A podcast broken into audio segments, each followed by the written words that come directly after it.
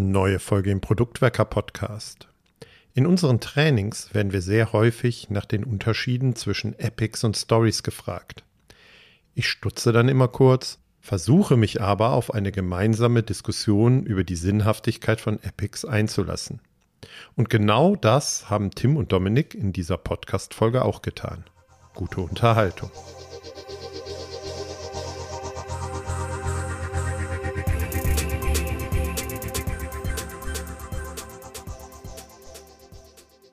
Wir haben hier schon einige Folgen zu User Stories gemacht, äh, zu Backlog Management etc. Aber wir haben bislang noch nie über Epics gesprochen. Das wollen wir heute mal tun und dafür habe ich Dominik hier an meiner Seite. Hallo Dominik.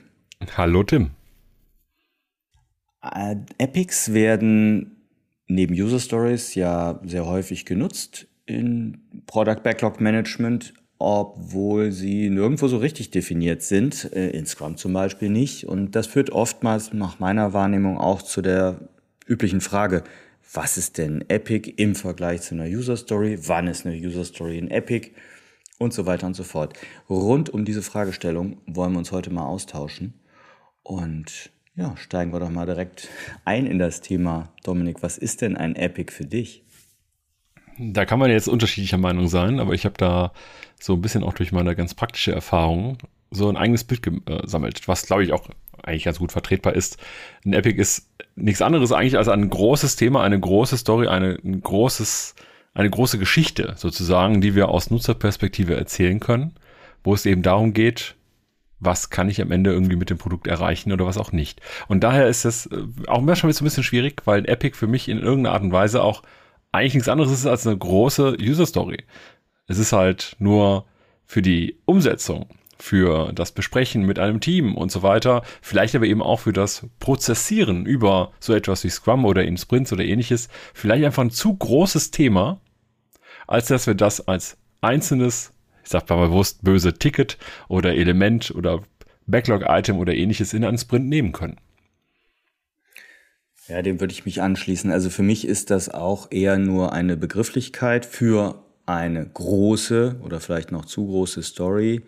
Ich habe früher immer ganz gerne gesagt, das ist so eine Art Klammer, aber letztlich, das, darauf bezieht sich Mike Cohn, der sehr viel ja zu User Stories schreibt, auch immer, der sagt, es ist eigentlich ein Label für eine große Story und oftmals führt das zu ja, Verunsicherung, ne? wenn wir den Begriff Epic nehmen, da führt das immer zu dieser Frage, ja, wann ist es denn Epic und wann ist es eine Story? Und, und das, was ich dann in Trainings auch immer ganz gerne klar mache, ist, eine Story, die uns zu groß erscheint, um sie in einem Sprint zum Beispiel sauber abarbeiten zu können, die splitten wir natürlich.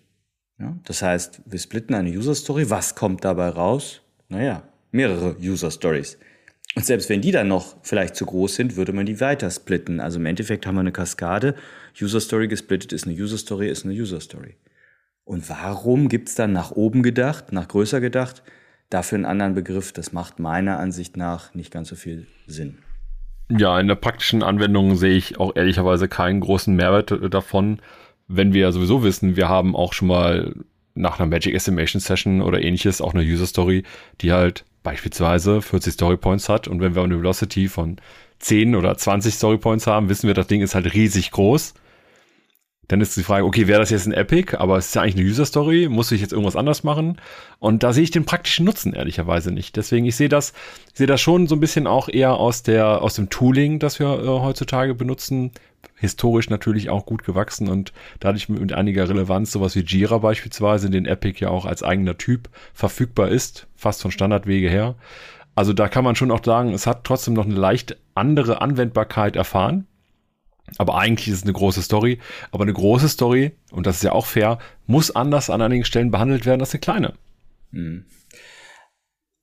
Also man kann sich die Frage stellen, woher kommt denn das dann überhaupt? Und also nicht nur, nicht von Jira.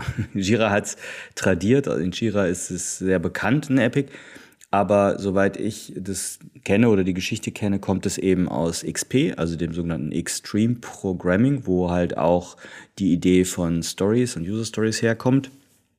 Und damals, so habe ich es mal verstanden, gab es so eine richtige Kaskade, dass man sagt, ein Epic, auf Deutsch ein Epos, ist mit, also ist größer als eine Benutzergeschichte, Story, User Story. Und dazwischen gab es aber noch zwei andere Begriffe, und zwar eine Saga und eine Novelle. Also ganz das Größte war dann eben die Saga, darunter gab es das Epos, das Epic, darunter gab es die Novel, die Novelle und darunter gab es die Story, also Geschichten. Und damit hat man so ein bisschen diese verschiedenen Größenordnungen damals, glaube ich, klassifiziert. Und meine persönliche Hypothese ist, tja, Atlassian hat in Jira halt, oder damals Greenhopper Plugin, hat halt nur das Epic übernommen und Saga und Novel sind deshalb ausgestorben, weil Jira es nicht übernommen hat. Steile These, ich weiß. Ja, vielleicht nicht unwahrscheinlich. Aber die Frage ist ja jetzt eigentlich so ein bisschen, okay, wenn wir über Epics heute reden wollen, mal ganz ehrlich, also ich habe halt die meiste Zeit meiner Produktentwicklungszeit bisher über Scrum gearbeitet. Klar, auch Kanban und so weiter. Aber Epics und Scrum sind für mich halt erstmal erstmal große Stories, die in ihrer Art und Weise nicht in einen Sprint reinpassen. Dafür sind sie zu groß wenn die in einen Sprint reinpassen, dann kann ich sie ja direkt bearbeiten, dann können es auch einfach User Stories sein. Das ist so für mich meistens diese Grenze, sie passen nicht in einen Sprint. Und ich kann sie, und das ist meine zweite Definition, die ich mit reinbringe, ich kann sie sinnvoll in User Stories schneiden, so dass jede User Story einzeln auch einen Mehrwert für Menschen bietet. Das heißt, die ist mindestens so, auch wenn die riesig ist, auch eine User Story kann groß sein, aber ich kann sie noch so klein schneiden, dass auch ihre Bestandteile einen Mehrwert liefern. Weil das möchte ich gerne unterscheiden. Ich kann nämlich auch sagen, ich habe eine große User Story, aber die ist halt vor allem deswegen groß, weil wir da irgendwo technische Sachen drin haben. Und ich kann sie zwar kleiner schneiden, aber die Einzelteile haben dann keinen Mehrwert mehr für die Nutzerinnen oder Nutzer. Also halten wir erstmal fest, ein Epic ist auch nichts anderes als eine Story, nur halt in größer. Mike Cohn sagt dazu ganz gerne immer, eine Story ist eine Story ist eine Story. Und ja, Epic ist ein vielleicht hilfreiches Label, wie man auch Themes oder so nutzen kann, da kommen wir gleich mal dazu, wie man das operativ, das Thema Epic gut hm, benutzen kann, vielleicht auch strategisch. Dann haben wir festgehalten, okay, Epics sind, kommen nicht aus Scrum, sind in Scrum auch überhaupt nicht definiert. Aber das ist vielleicht nochmal ganz interessant, der Begriff Epic taucht in Safe, also in dem Scaled Agile Framework, im Skalierungsansatz auf. Ähm, das ist vielleicht auch nochmal ein Punkt, dass dadurch der Begriff Epic sicherlich im Safe-Umfeld auch nochmal neue Relevanz oder neue Bedeutung gewinnt. Ja, jetzt muss ich fairerweise dazu sagen, ich kenne mich mit Safe viel zu wenig aus, um jetzt auch gerade Epics im Safe-Kontext genau zu beschreiben. Deswegen würde ich das zumindest bei meinen Antworten heute ausklammern wollen, sondern eher aus meiner, meiner Erfahrung her, die eben nicht Safe geprägt ist, würde ich gerne das eine oder andere teilen. Dann halten wir erstmal nur fest oder stellen das mal so zur Seite. Ja, in Safe gibt es den Begriff Epic auch. Er wird da in zwei verschiedenen Art und Weisen genutzt. Ähm, einmal als Business Epics und die also einen gewissen Business Value liefern sollen und einmal als sogenannte Enabler äh, Epics, die eben ja auch technische, architektonische und solche Entwicklungen unter, enthalten. Das Ganze ist da sehr stark ja, am äh, ganzen Value Stream orientiert, also auf einer sehr hohen Flughöhe in, äh, in Safe wird eben von signifikanten Lösungsinitiativen äh, gesprochen und damit der Begriff, da dort der Begriff Epic genutzt. Wollen wir heute uns nicht so drauf fokussieren. Wir nehmen diese Safe-Definition jetzt hier erstmal raus und gehen erstmal so eher auf das, was zum Beispiel landläufig auch in Jira und Co. mit Epics genutzt wird. Dominik, wobei, mal ganz platt gefragt erstmal, wobei hilft es dir denn mit Epics zu arbeiten, also wenn du sie nutzt? Oh, ich nutze sie tatsächlich eigentlich immer. Ähm, uneigentlich auch. Weil Epics helfen mir so ein bisschen Übersicht zu behalten. Ich versuche immer, wenn ich ein großes Thema habe, und das kann zum Beispiel eben auch nach einer Magic Estimation Session sein, wie eben gesagt, dass wir dann auf einmal feststellen, wir haben Stories, die einfach unfassbar groß sind. Und spätestens da muss ich ja überlegen, warum sind die so groß? Kann ich sie kleiner schneiden? Kann ich einzelne Wertbeiträge schon raus, äh, raus definieren, die ich dann eben schon früher liefern kann? Aber ich kann zumindest sagen, es gibt so ein Thema, einen Teil des Mehrwertes, den ich liefern möchte, wo ich glaube, dass Menschen diesen Mehrwert eigentlich von meinem Produkt brauchen. Und dann kann ich die zusammenfassen. Das heißt, ich weiß, die gehören zusammen. Und ganz, schon ein bisschen vor, vorweg spoilern, es gibt so eine Technik, die ich eigentlich immer nutze, und das ist so diese CRUD-Techniken, also Create, Read, Update, Delete.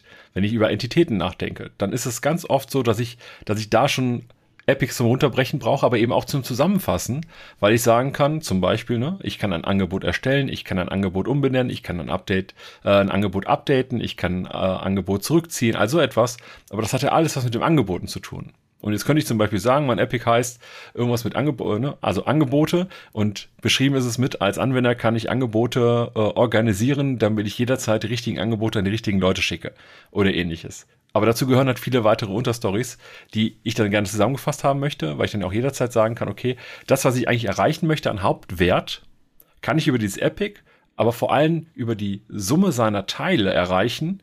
Und dann ist auch jedes, jede Story, die zu diesem Epic gehört, hat ihren Wertbeitrag, aber nur zusammen erzeugen die einen besonderen Mehrwert, den ich eigentlich äh, erzielen will.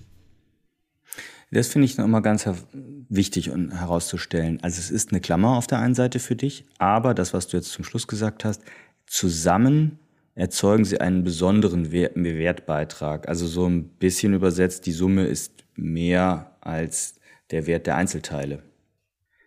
Genau, das ist das auch, was ich damit meine. Ne? Also es ist für mich nicht einfach nur eine Klammer. Weil ich finde, was halt schnell passiert, ist, wenn wir, wenn wir Epics, und wir haben jetzt eben von Jira gesprochen, ich, ja, ich gestehe, ich nutze Jira ganz gerne. Ich weiß, da können Leute anderer Meinung sein, das ist absolut, absolut fair. Aber ich sage es ganz wenn, angstfrei heute. Ja. Wenn, wenn Jira gut konfiguriert ist, und das ist es leider meistens nicht, aber wenn Jira gut konfiguriert ist und möglichst äh, Workflow, easy und so weiter dargestellt ist, dann kann man damit sehr schön arbeiten. Und ich nutze dann zum Beispiel Epics, um einfach eine, eine höhere Flugebene zu haben, um gleichzeitig aber auch sagen zu können, dass es, äh, das gehört zu einem Teil, das ich brauche. Und das ist aber nicht so etwas wie eine Komponente. Beispielsweise. Ne? Ich kann jetzt sagen, Komponente in meinem Online-Shop ist das Payment. Ich kann aber auch sagen, die Komponente ist die Artikel-Detailseite. Und ich kann die jetzt alle auch mit diesem Epic labeln. Auch das ist eine Klammer. Aber diese Klammer sehe ich nicht bei Epics. Dafür gibt es Gott sei Dank eben auch bei Jira, aber auch in anderen Tools wieder andere Möglichkeiten. Für mich ist ein Epic tatsächlich ein größeres Ziel, das wir erreichen wollen, ein größerer Mehrwert, den ich dann runterbreche. Dann, dann lass uns mal genau auf diese operative Nutzung von Epics näher eingehen. Und du, du hast jetzt schon mit Jira begonnen. Viele nutzen das ja auch.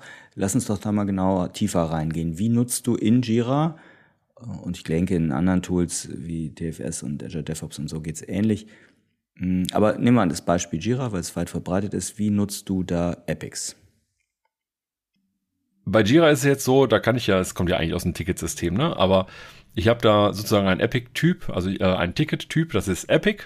Und da schreibe ich dann auch zum Beispiel, wie bei einer User Story, das gleiche Format rein. Ich nutze also auch da das Connextra-Template mit dem als Nutzerrolle möchte ich das und das aus folgendem Grund, weil auch das ist für mich die Einladung der Kommunikation, der Diskussion mit meinen Teammitgliedern. Das ist für mich total entscheidend, weil jetzt können wir nicht auch darüber sprechen, was brauche ich eigentlich, was brauche ich nicht, weil ich dieses Kleinschneiden von Epics auch mit dem Team gemeinsam mache und das funktioniert über so einen Kommunikationsansatz nach meiner Erfahrung irgendwie mit am besten. Bedeutet aber nochmal, ich habe in Jira irgendwo ein Ticket, das ist vom Typ Epic und die landen normalerweise nicht in dem Product Backlog. Das ist für mich so eine kleine Schwierigkeit, die ich in Jira habe. Ne, ich habe eigentlich ein Ticket, das heißt Epic, das wird nur nicht angezeigt, aber ich kann die User Stories, die in meinem Product Backlog sind, diesen Epic zuweisen. Dann gibt's ab so eine farbige Marke, die man dann an der Seite hat. Und man kann diesen Epics übrigens auch nochmal Farben zuweisen und auch das Editieren. Ähm, das nutze ich übrigens auch nochmal, um Epics größere Epics nochmal zusammenzufassen. Wenn ich merke, ich habe ein sehr großes Ziel, wie zum Beispiel ein Product Goal, ja, auch wenn wir sagen, normalerweise hast du alles im Product Backlog, zahlt auf das Product Goal ein, aber manchmal hat man ja doch noch so zwei, drei, vier, fünf Sachen in fernerer Zukunft oder so, die man auf jeden Fall auch machen will und deswegen im, im Product Backlog auch speichert. Aber ich habe dann an der Seite, das Ding ist komisch, ne? Aber es gibt in, in Jira gibt's bei dem Product Backlog an der Seite so einen kleinen, so ein kleines, so ein Flyout, so ein, so zum Rausschieben, Epics. Und da sind alle meine Epics aufgeführt. Und auch diese rein, auch diese Epics, diese Anzeige, die kann ich nämlich auch untereinander äh, verschieben. Nachher, wenn wir auch über das Strategische sprechen sollten, dann äh, gehen wir da vielleicht ein bisschen was näher ein. Aber ich kann halt dann jetzt sagen, okay, ich habe hier meine ganzen Stories, ich schiebe die zu den einzelnen Epics rüber. Und ich versuche jetzt auch ganz klassisch im Product Backlog die Sachen, die zu einem Epic gehören, sehr nah zusammenzuhalten. Das heißt, okay, also in, in Blöcken von, von Product Backlog Items dann. Genau, Genau. Die sind also nicht so lustig verteilt, also nicht so jedes dritte, jede vierte Product Backlog Item gehört zu diesem Epic, sondern die sind eher zusammengepackt. Warum? weil wir ja mit dem Epic auch eine thematische Klammer haben, im Sinne von, hier geht es um einen Nutzermehrwert. Das Team, aber auch ich, wir sind halt mental total in dieser Domäne gerade unterwegs. Wie machen wir eigentlich gerade Angebote beispielsweise?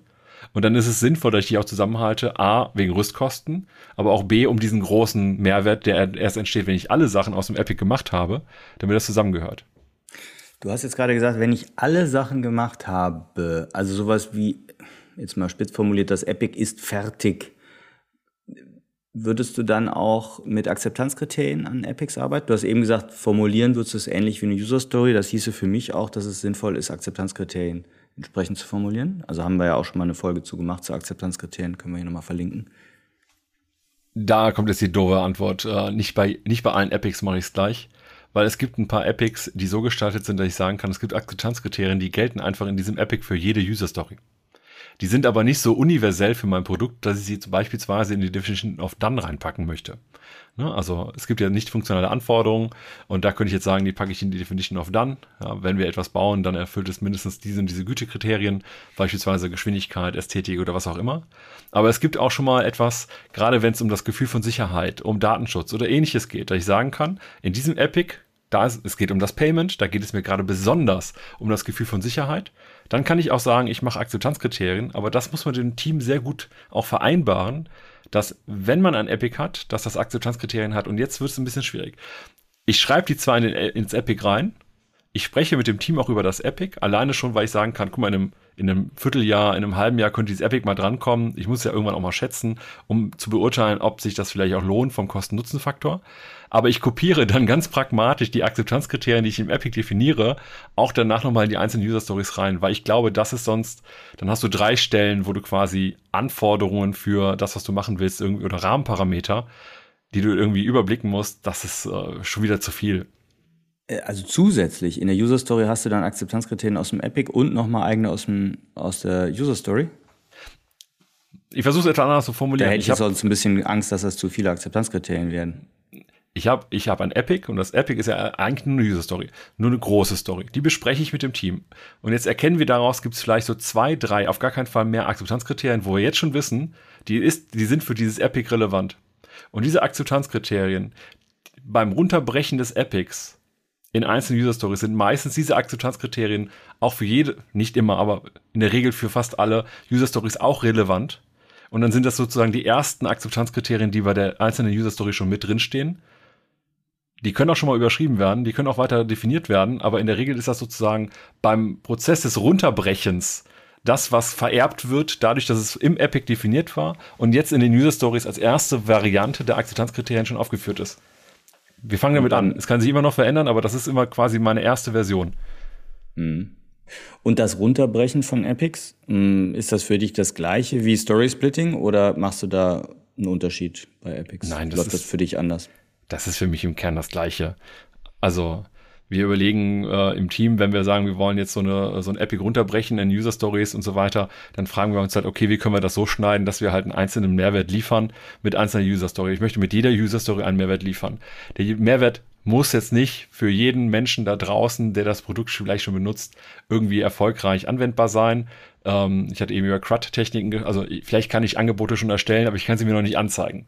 Klingt komisch, würde aber mir zumindest an einigen Stellen schon für Feedback reichen, weil ich vielleicht mit bestimmten Leuten auch in der letzten Instanz sagen kann, okay, das hier ist jetzt der Prozess, wie wir Angebote erstellen, beispielsweise. Du siehst sie hinterher noch nicht und äh, du siehst nur, ob es erfolgreich war oder ähnliches, aber du kannst die Details nicht mehr anschauen. Aber ich kann das zumindest schon mal vertesten. Ich kann mir Feedback einholen und zwar nicht nur so könnte es aussehen, sondern so, so soll es jetzt aussehen. Also auch über das Sprint-Review beispielsweise ist halt potenziell auslieferungsfähig. Ne? Also ich sammle da noch weiter, ähm, bis ich sage, okay, die, die Stories aus dem Epic reichen jetzt aus, um Menschen da draußen mit dem Produkt einen ersten Mehrwert zu liefern. Dann kann es aber immer noch sein, dass ich noch weitere Stories aus dem Epic liefern möchte, um eben noch mehr Mehrwert zu liefern. Eine häufige Frage, die ich in Trainings immer gestellt kriege, ist dann, also oder in Sachen, Workshops rund um User Stories, ja, sollen wir denn die Epics dann auch schätzen? Wie würdest du das beantworten? Da kenne ich zwei Ansätze, äh, beziehungsweise zwei habe ich auch äh, so ein bisschen miterlebt.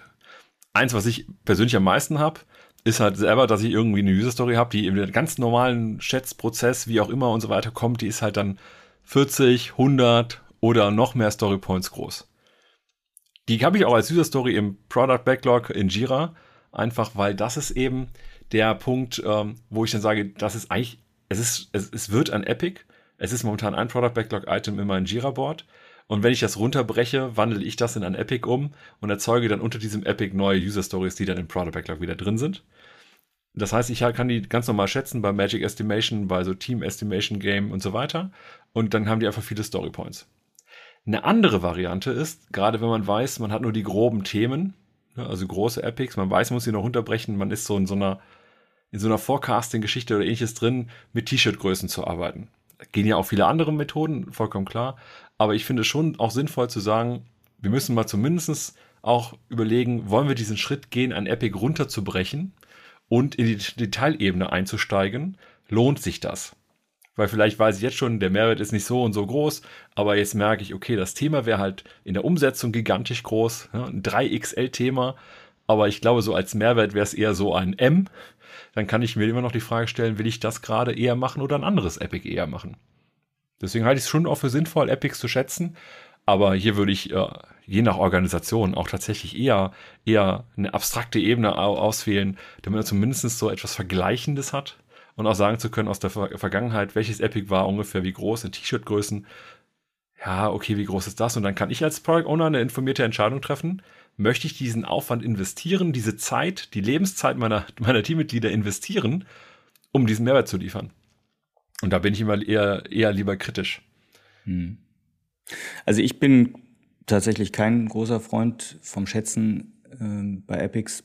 Wie du sagst, ne, kommt immer auf die Situation an, aber grundsätzlich empfehle ich das eher nicht. Ähm, oder anders, das Schätzen alleine zu nutzen zum Runterbrechen oder um das Verständnis mh, hm, zu verbessern im Team, das ja, aber mir kommt es da nicht auf das Nümmerchen an. Das, das will ich damit eigentlich sagen die genaue Nummer ist mir am Ende auch scheißegal, ehrlicherweise. Ne? Mir geht's nur darum, ich will halt irgendwann. Ich habe am Anfang Ideen, die sind noch total grob. Ich musste eigentlich noch viel Energie investieren, um die Idee genauer zu haben, um das klarer zu haben, auch was ist der Mehrwert zu haben. Und die Frage ist, will ich diesen Weg gehen, da Energie zu investieren? Und irgendwann gibt es halt so einen Punkt, wo ich mich frage, okay, wenn wir das, das klingt schon geil, aber wenn wir das umsetzen wollen, wie groß ist das? wie schwierig wird das, wie viel, wie teuer wird das? Und mhm. dann brauche ich schon, äh, dann, mir, mir persönlich tut es gut zu wissen, ah, es ist so und so teuer. Also mit Nummer meinte ich übrigens eben natürlich die Anzahl der Users, äh, der Story Points. Eine andere Frage habe ich mir hier noch aufgeschrieben, die ich auch häufig von Teilnehmerinnen aus Trainings höre. So nach dem Motto, okay, ich breche Epics runter in User Stories. Muss ich denn dann umgekehrt jede User Story oder sogar jedes Product Backlog Element einem Epic zuordnen können. Also hängt jede Story an einem Epic. Nee, totaler Quatsch. Brauche ich nicht. okay, beantwortet, danke. Nein, also oh, jetzt ohne, ohne Flachs. Es ist eigentlich totaler Quatsch, aber das hängt auch mit meiner, mit meiner Überzeugung damit zusammen, dass, ne, wie Mike Cohn es ja auch beispielsweise gesagt hat, ne, eine Story ist eine Story ist eine Story. Das heißt, wenn eine Story sehr groß ist, ist sie quasi ein Epic und zerfällt in weitere Unterstories aber heißt ja, dass wenn ich eine Story habe, die gar nicht so riesig ist, sondern die in sich geschlossen einen Mehrwert liefert, gut handelbar ist, wo, die wir nicht mehr runterbrechen müssen, dann darf die auch alleine bleiben. Die muss zu keinem Epic gehören. Das ist für mich mega legitim, weil warum soll ich mir da mehr Aufwand in der Verwaltung machen als unbedingt nötig? Also da, ich habe keinen Mehrwert dadurch, dass ich für eine Story ein dazugehöriges Epic habe. Und bitte, auf gar keinen Fall, das habe ich viel zu oft gesehen, ein Epic im Sinne von Sonstiges oder ähnliches machen, nur damit man so ein Label hat für die einzelnen Stories, die eben kein eigenes Epic haben. Das ist aber irgendwie auch Quatsch, weil das dann nur, ich will ein Label dran haben. Geht auch mhm. ohne. Ja, schöner Tipp.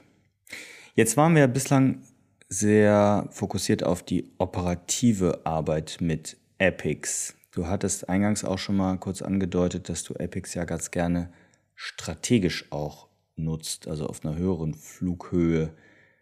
Wie kann ich mir das vorstellen?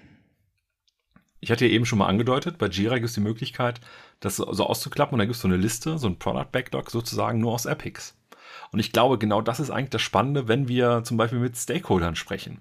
Also wir, wir haben das Product Backlog, wenn das vor uns liegt, dann hat es eben gerade in dem oberen Bereich, wo wir schon viele Sachen runtergebrochen haben, eine unglaublich hohe Granularität. Und ich möchte nicht mit jedem Menschen, der irgendwie an diesem Produkt mit beteiligt ist, über jede kleine User Story sprechen. Das wird mir irgendwann zu viel. Im Sinne von, da ist der Mehrwert der Zeit nicht so, äh, der Return on Invest sozusagen nicht gegeben. Was aber legitim ist, was mir meistens viel mehr bringt, ist, wenn wir zum Beispiel über die Reihenfolge der Epics sprechen oder über die Epics im Allgemeinen. Dass ich sagen kann, okay, wir haben jetzt dieses Thema Auftragsgenerierung, wir haben jetzt das Thema Rechnung, wir haben jetzt das Thema und so weiter. Und da kann ich eine Reihenfolge definieren. Aber ob wie die einzelnen Stories, die dann aus diesen Epics resultieren, untereinander priorisiert werden und so weiter, ganz ehrlich, das ist bei den meisten Stakeholdern, mit denen ich arbeite, gar nicht relevant. Aber wenn ich es denen zeige, dann wollen sie sich natürlich auch einbringen. Genau, das wollte ich nochmal hervorheben. Ne? Also überlegt immer, mit wem ihr über was sprecht. Das haben wir in anderen Folgen auch im Kontext Stakeholder Management oder so schon mal hier erwähnt. Wenn du eine User Story dann einem Stakeholder unter die Nase hältst, und Stakeholder meint jetzt eben meinetwegen Auftraggeber, höhere Personen etc., dann wird dieser Mensch auch dazu eine Meinung haben. Das ist total logisch. Der wird dann nicht sagen, nee, über User Stories spreche ich nicht mit dir, sondern er oder sie wird dann genau einsteigen. Und dann bist du in dem Mikromanagement-Kosmos sofort live dabei. Das heißt, es ist auch eine Aufgabe vom Product Owner selber, zu überlegen, was zeige ich dem wem, auf welcher Flughöhe. Und da sind wir jetzt genau an dieser Epic-Ebene dran, äh, die du hier gerade genannt hast, ja. Und auch wenn es, es gibt ja so Artefakte, die wir erzeugen, ne? also Artefakte der Kommunikation untereinander, wie zum Beispiel auch eine Roadmap. Ne? Also ich habe in einer Roadmap habe ich eben nicht meine einzelnen Stories drin. Ich möchte meine einzelnen Stories gar nicht auf irgendwelchen Roadmaps visualisieren. Das wird mir viel zu kleinteilig. Ne? Also ich habe in der Regel, ich weiß, da ist jeder auch so ein bisschen unterschiedlich, aber ich habe vielleicht irgendwie 100, 150 Stories in dem Product Backlog. So, vielleicht auch mal ein bisschen mehr, aber eher so in diesem Dreh. Und wenn ich die jetzt alle in, einen, in eine Roadmap packen möchte, in einen Fahrplan oder wie auch immer, das ist halt, das lohnt sich nicht. Dann aber zu sagen, ich habe ja eigentlich gerade 10, 15 Epics vielleicht, plus nochmal ein paar einzelne Geschichten, die aber auch wichtig sind, dann kann ich sie viel besser auch in der Kommunikation nutzen, wenn ich sie dann zum Beispiel auf, ein, auf eine Product Roadmap packe, wenn ich dann so eine Release-Planung mache, was gehört vielleicht noch rein, was brauchen wir. Ich bin in der Diskussion auch mit anderen Stakeholdern zum Beispiel, wir wollen eine neue Version machen, wir wollen zum Weihnachtsgeschäft was rausbringen, zu einer Messe oder wie auch immer. Ja, oder im klassischen Sinne, Box-Software habe ich ja auch schon gemacht. Ähm, dann gibt es halt nur einmal im Jahr wird die neue CD gepresst. So, was soll da alles mit drauf sein? Dann bin ich eher auf der Epic-Diskussionsebene. Und da will ich eben auch hin. Ja, aber selbst Box-Software wird ja, glaube ich, nicht mehr wirklich jährlich auf CD gepresst. Ne? Als du letztens die, die Aufnahme oder das Gespräch hier hattest mit dem Rainer Gibbert von Star Money, der sagte ja auch, äh, ja, es ist, äh, also in der Box kaufst du halt, glaube ich, maximal noch deinen äh, Lizenzcode und dann geht's aber darum, die Software downzuladen und das kann man ja auch äh, ja, man ständig mit Updates versehen etc. Aber sei es drum, wir sind ja gerade auf dem Level gewesen, Epics strategisch zu nutzen. Haben gesagt, ne, richtige Flughöhe wäre das eben, um in der Stakeholder-Kommunikation so genutzt zu werden. Hast du noch was im strategischen Umfeld? Ansonsten würde ich mal so ein bisschen in den Bereich Schwierigkeiten im Umgang mit Epics gehen. Ja, aber nur damit das nicht unklar ist, ich nutze das auch schon für mich persönlich, ne? also für meine eigene Produktdenke. Also, dass ich überlege, okay, welche Epics brauche ich denn in nächster Zeit als nächstes? Das heißt, ich mache eigentlich immer die Priorisierung meines Product Backlogs erstmal über die Epics und dann gehe ich diese Ebene runter und überlege, wie sind die Stories noch irgendwie einzuteilen. Das heißt, es ist auch für mich ein Instrument, weil ich habe zum Beispiel eine Zeit lang mit der Software gearbeitet. Ich glaube, das war eine alte Version von dem Microsoft Team Foundation Server. Ich bin mir nicht mehr 100% sicher. Das ist einige Zeit her. Da konnte ich zum Beispiel die einzelnen Einträge im Product Backlog nicht en bloc verschieben. Das heißt, ich konnte nicht, wenn ich fünf Elemente hatte, die aber zum gleichen Thema gehörten, die ich zusammen machen wollte, konnte ich nicht gemeinsam nach oben und nach unten schieben. Die Hölle für mich. Aber genau das möchte ich eigentlich machen. Ich möchte mir nämlich überlegen, vielleicht will ich jetzt ein Epic eher vorziehen, weil ich was Neues gelernt habe, das mir zeigt, es ist jetzt sinnvoller, mich eher auf dieses Thema als auf das andere Thema zu fokussieren, um schneller den entsprechenden Mehrwert zu liefern. Und dann möchte ich so ein Epic eben als Element auch nutzen, um zu sagen, das Epic ist jetzt vor dem anderen dran. Oder nächste Woche werde ich was anderes. Ah, ich muss das doch andersrum machen. Okay, dann lass uns mal zu den Schwierigkeiten kommen im Umgang mit Epics oder zu den Problemen, Herausforderungen. Was kann da alles schiefgehen? Also mal platt gesagt, was können Epics nicht? Ich glaube, einen Punkt habe ich ja eben schon gesagt. Ne? Epics sind keine reine Orga-Klammer in meinem Product Backlog Management System, wo ich einfach sagen kann, okay, die, die, die packen das irgendwie hier zusammen. Ne? Also es ist, ich finde schon, dass eine User Story, die zu einem Epic gehört, zahlt auf ein größeres Ziel ein, das das Epic selbst in Form einer Story eigentlich vermitteln können sollte. Das bedeutet aber eben auch, dass ein Epic einen Nutzerfokus haben sollte. Und ich, was ein Epic ganz schlecht kann, ist außerhalb dieser Welt große Mehrwert zu, zu, liefern. Also du könntest jetzt auch sagen, man will jetzt irgendwie einen größeren Teil seiner Software refactoren, nur damit wir schneller daran arbeiten können. Also ohne den Nutzerinnen oder Nutzern einen Mehrwert zu liefern. Dann könnte ich natürlich auch sagen, ich packe die jetzt alle in Epics und sage, das Epic ist äh, das Refactoren unseres Webshops und darunter sind halt dann 15 Tickets, äh, die aber alle Tasks sind, also Aufgaben, keine User Stories, zu den einzelnen Bereichen. Kann man machen, ist aber eigentlich nicht der Kerngedanke von Epics.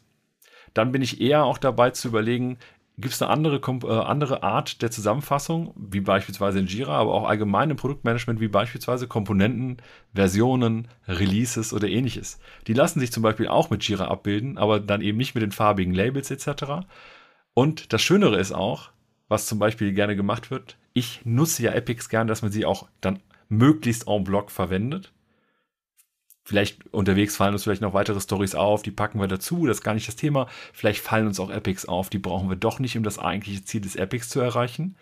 Aber ein Epic ist eben nicht die Komponente Payment zum Beispiel, ne, wie eben gesagt, oder Newsletter oder was auch immer. Das ist die Komponente, die kann ich auch auszeichnen. Aber eine Komponente kann halt, lebt die ganze Zeit weiter, ist wie so ein Teil des Produkts, wie so ein kleines Teilprodukt eben. Aber ein Epic ist für mich schon, es hat ein klares Ziel, einen klaren Nutzen und Mehrwert. Und wenn der erreicht ist, ist das Epic auch für jetzt gut genug. Und wenn dann neue Sachen kommen, kommen die entweder neues Epic oder sind eigenständige User Stories. Mhm.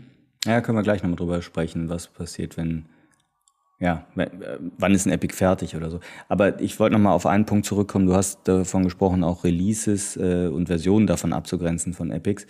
Das, was ich häufig gesehen habe, oder häufiger zumindest gesehen habe, dass in Jira jetzt wiederum diese Ebene Epics missbraucht wurde, so würde ich es formulieren, für eine Release-Planung. Und statt Epics waren dann ne, Release 1, Release 2, Release 3 dort verzeichnet. Hm, finde ich unglücklich. Also ich meine, ne, wenn es hilft, kann man es machen, aber ich glaube, das ist äh, nicht, bei weitem nicht die Idee von Epics. Vor allem auch äh, mindestens mal Jira hat eine eigene Funktion dafür, äh, sowohl die Komponenten als auch die Versionen und so weiter mit anzuzeigen. Äh, das heißt, die sind quasi nur nicht in Farbe, sondern in weiß. Aber es gibt noch eine weitere kleine versteckte Möglichkeit, das zu machen, die ich okay finde. Nämlich, ich habe eben das so ein bisschen am Rand erzählt, du kannst die ganzen Epics auch mit Farblabels ja versehen und du kannst diese Farben editieren. Du könntest also auch sagen, alle Epics, die ich in der nächsten Version drin haben möchte, denen gebe ich die gleiche Farbe. Ist eine Möglichkeit. Ich persönlich nutze das dann lieber, um nochmal zu sagen, ich packe nochmal irgendwie ein größeres Ziel da drum rum vielleicht eine bestimmte Initiative, irgendeinen bestimmten Mehrwert, den ich schaffen möchte, vielleicht auch das etwas ganz Großes, das eben da irgendwie gut reinpasst. Das ist dann alles lila, ist alles blau, ist alles gelb, wie auch immer. Und dann sind auch die Labels immer im Product Backlog alle entsprechend farbig markiert. Aber Versionen, Komponenten, Releases, ganz ehrlich, die werden auch im Product Backlog bei Jira angezeigt. Dann muss ich die halt nur pflegen. Und das meine ich, ich kann mit Jira ganz oft sehr gut arbeiten, wenn es ordentlich konfiguriert ist. Ja, äh, bestimmt. Ja. ja, vielleicht bin ich ein kleiner Jira-Fanboy, was das angeht, aber es gibt auch gute andere Alternativen, aber ich habe bisher immer mit Jira sehr gute Erfahrungen gemacht, weil ich es halt auch meistens einfach verfügbar hatte. Bin ich ganz ehrlich, ne? Es ist verfügbar, es ist sehr mächtig, alles so ein bisschen wie Word und Excel. Du kannst tausend Sachen, aber du musst es halt auch erstmal wissen und verstehen und du kannst auch viele Sachen falsch nutzen. Ja, ich glaube, mein Schmerz ist, dass ich es halt leider häufiger gesehen habe, dass es schlecht konfiguriert war oder noch schlimmer, es ist halt ein ITIL-Ticketsystem ursprünglich und wenn es gerade eben auch im Helpdesk und Co. bislang schon so genutzt wurde und dann kommt irgendwann die Agilität, die Scrum-Teams etc. dazu und dann wird eben Scrum oder kann man über Jira genutzt, dann ja, kracht das halt häufig mit den Workflows, die ansonsten ne, in den ITIL-basierten äh, Workflows da abgebildet sind und häufig, das habe ich mehrfach gesehen, ist es dann halt so ein, ja, ähm, so undurchsichtiger Spaghetti-Kram, dass sich keiner mehr von den Admins auch dran traut. Vor allem, und das ist mehr eine organisatorische Problematik, dass es super selten richtig gute und gut ausgebildete Jira-Administratorinnen und Administratoren gibt. Und weil das immer so ein bisschen als Beiwerk nur äh, vernachlässigt gepflegt wird. Und das führt, glaube ich, zu so einem Krampf in Jira. Aber es ist ein anderes Thema. Vielleicht müssen wir dazu mal eine Folge machen. Ähm, ich will aber nochmal auf was zurückkommen. Du hast eben ja mehrfach davon gesprochen, ähm, dass du alle User Stories einem Epic zuordnest, um dann auch zu sehen, wann es fertig ist oder so hast du es, glaube ich, eben genannt. Was mache ich denn, wenn ich zum Beispiel feststelle, okay, ich habe jetzt meinetwegen sieben von neun User Stories dieses Epics abgearbeitet, aber jetzt ist ein anderes Epic wichtiger was man jetzt mit diesen zwei User Stories zum Epic, nennen wir es Epic Mickey Mouse, würdest du das irgendwie wieder, ja, keine Ahnung, würdest du es stehen lassen, würdest du es zurückstellen, was, wie gehst du damit um? Ich habe für jedes Epic ein klar definiertes Ziel oder einen klar definierten Mehrwert, den ich erreichen möchte. Also es gibt einen Grund, warum wir an diesem Epic arbeiten. Zum Beispiel ne, Angebote erstellen. Es kann es gut sein, dass wir vielleicht unterwegs merken, okay, wir, wir sind eigentlich immer noch nicht so, dass der Mehrwert da ist, den wir ursprünglich geplant haben. Wir merken aber, irgendwie ist es gut genug, vielleicht. Dann kann ich sagen, okay, ich nehme diese zwei Sachen, die noch übrig sind, aus dem Epic Mickey Mouse raus und sage, die kann ich später irgendwann machen, wenn wir wieder Zeit und Lust haben. Dann sind die ohne Epic, weil diese User Stories sind ja dann so klein runtergebrochen, dass sie einzeln planbar sind. Dann ist das Epic an der Stelle fertig, weil gut genug. Aber das passiert eher selten, weil ich halt ein klar definiertes, klar definierten Nutzen habe und den will ich ja auch erst in erster Linie produzieren in irgendeiner Art und Weise. Wenn wir jetzt aber feststellen, das ist übrigens genau das gleiche wie bei normalen Sprint, ne? Also wenn ich am Sprint arbeite und ich merke auf einmal, oh, wir müssen sofort, das, das erzeugt gerade gar keinen Wert mehr das, was wir machen, wir müssen eigentlich unsere Arbeit umschwenken, dann kann ich auch sagen, das, was wir bisher gemacht haben, schöner Invest, aber wir merken auch, wenn wir jetzt nicht sofort reagieren, haben wir ein Problem.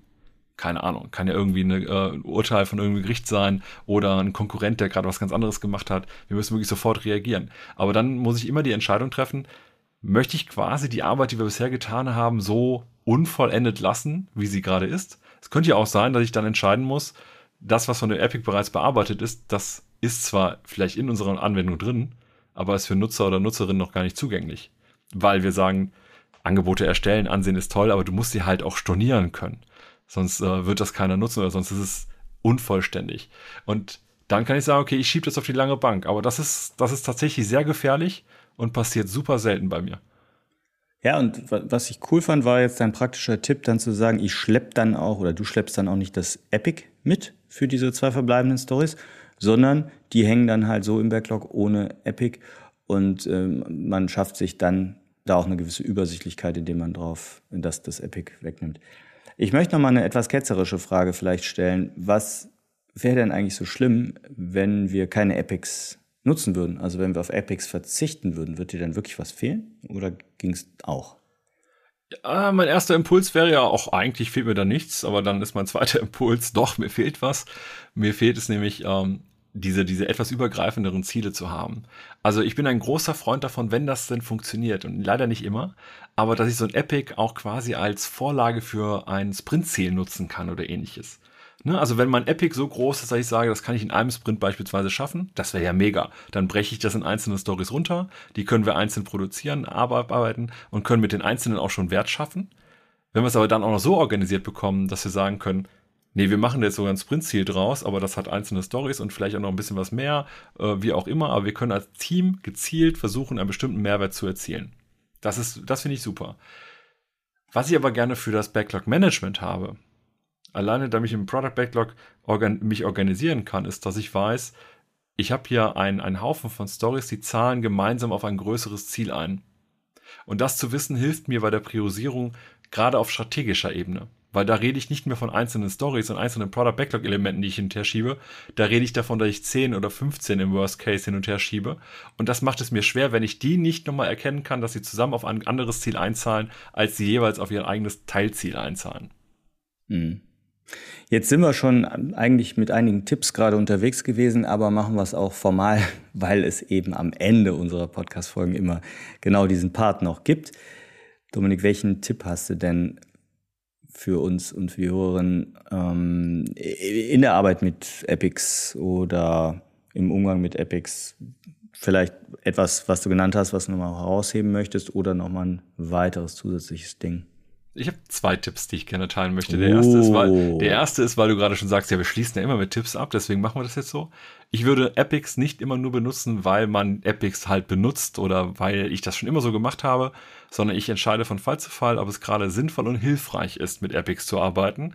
Gerade zum Beispiel, wenn ich in einem sehr innovationsstarken und damit auch sehr dynamischen Umfeld unterwegs bin, brauche ich vielleicht gar keine Epics, weil ich eben sehr auf kurze Sicht eigentlich fahre und von Sprint zu Sprint lerne und mein Product Back auch noch gar nicht so groß ist. Dann brauche ich keine Epics, dann lasse ich es auch lieber weg, weil natürlich erzeugt es dadurch auch noch mal ein bisschen mehr Arbeit. Der eigentliche Tipp, und ja, das habe ich eben schon auch mal kurz angedeutet, ist, versucht immer Epics thematisch im Product Backlog auch nah zusammenzuhalten. Weil ich finde es total schwierig, wenn wir ein Epic so denken, das ist ein spezieller Mehrwert, ein höherer Mehrwert, ne? Das, die, die, äh, es ist halt zusammen, ne? Mehr als die Summe seiner Teile dann funktioniert das nur, wenn ich auch versuche, dieses Epic so schnell wie möglich und gemeinsam zu bearbeiten. Das hat den großen Vorteil, Rüstkosten reduzieren, mentale Rüstkosten. Wir sind als gesamtes Scrum-Team, nämlich dann vom Kopf her auch in dieser Domäne gerade unterwegs. Wir können auch vom User Research her und mit den UX-Kollegen und Kolleginnen total fokussiert arbeiten. Das funktioniert aber nur, wenn wir ein Epic haben und konzentriert daran arbeiten und nicht jeden Sprint haben wir so ein Zehntel des Sprints ist vom Epic A, ein Zehntel von Epic B, ein Zehntel von Epic C. Das ist, das ist irgendwie nicht so hilfreich. Deswegen haltet die zusammen. Und wenn ihr die Möglichkeit habt, äh, überprüft auch mal, ob ein Epic nicht vielleicht sogar die richtige Größe hat, um mal zum Sprint-Ziel zu werden. Das fände ich, ist meiner persönlichen Erfahrung auch immer ganz geil, weil ich mein Sprint-Ziel ja fairerweise auch in der Regel wie eine Story definiere.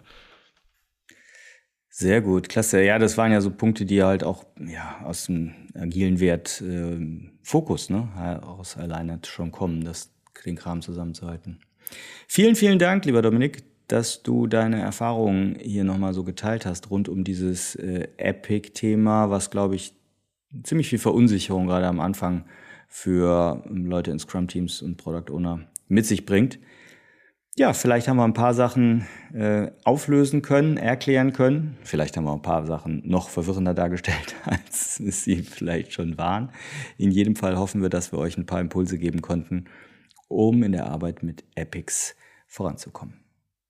Und ich habe jetzt natürlich viel aus meiner eigenen Erfahrung und meiner eigenen Perspektive formuliert.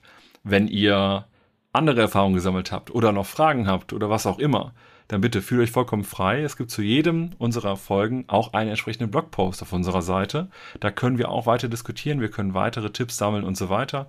Und natürlich können wir das auch auf LinkedIn zu den jeweiligen Post. Da geht es manchmal aber ein bisschen unter. Deswegen lasst uns das gerne auch auf unserem Blog auch ein bisschen weiter diskutieren.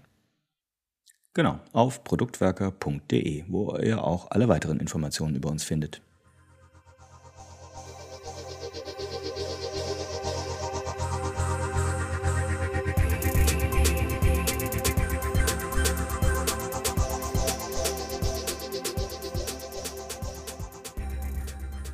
Falls dir diese Podcast-Folge gefallen hat, dann folge uns doch auch in den sozialen Netzwerken.